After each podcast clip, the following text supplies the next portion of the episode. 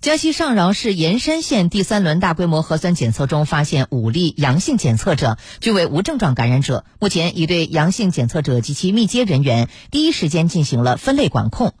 之前盐山县开展两轮大规模核酸检测均为阴性，为什么还会有新增病例或无症状感染者呢？我们来听江西台记者李先、上饶台记者毕如玉的报道。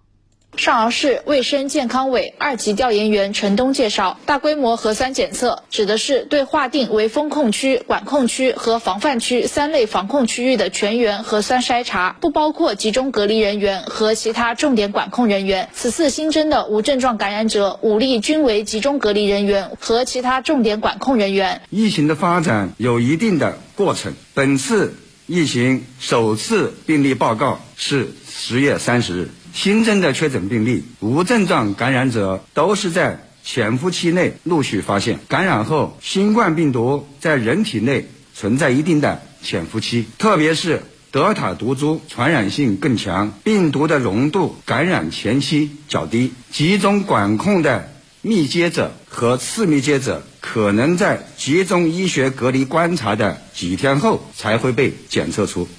据总台驻江西记者李京城报道，江西盐山县现将于今天上午十点开展第五轮核酸采样检测。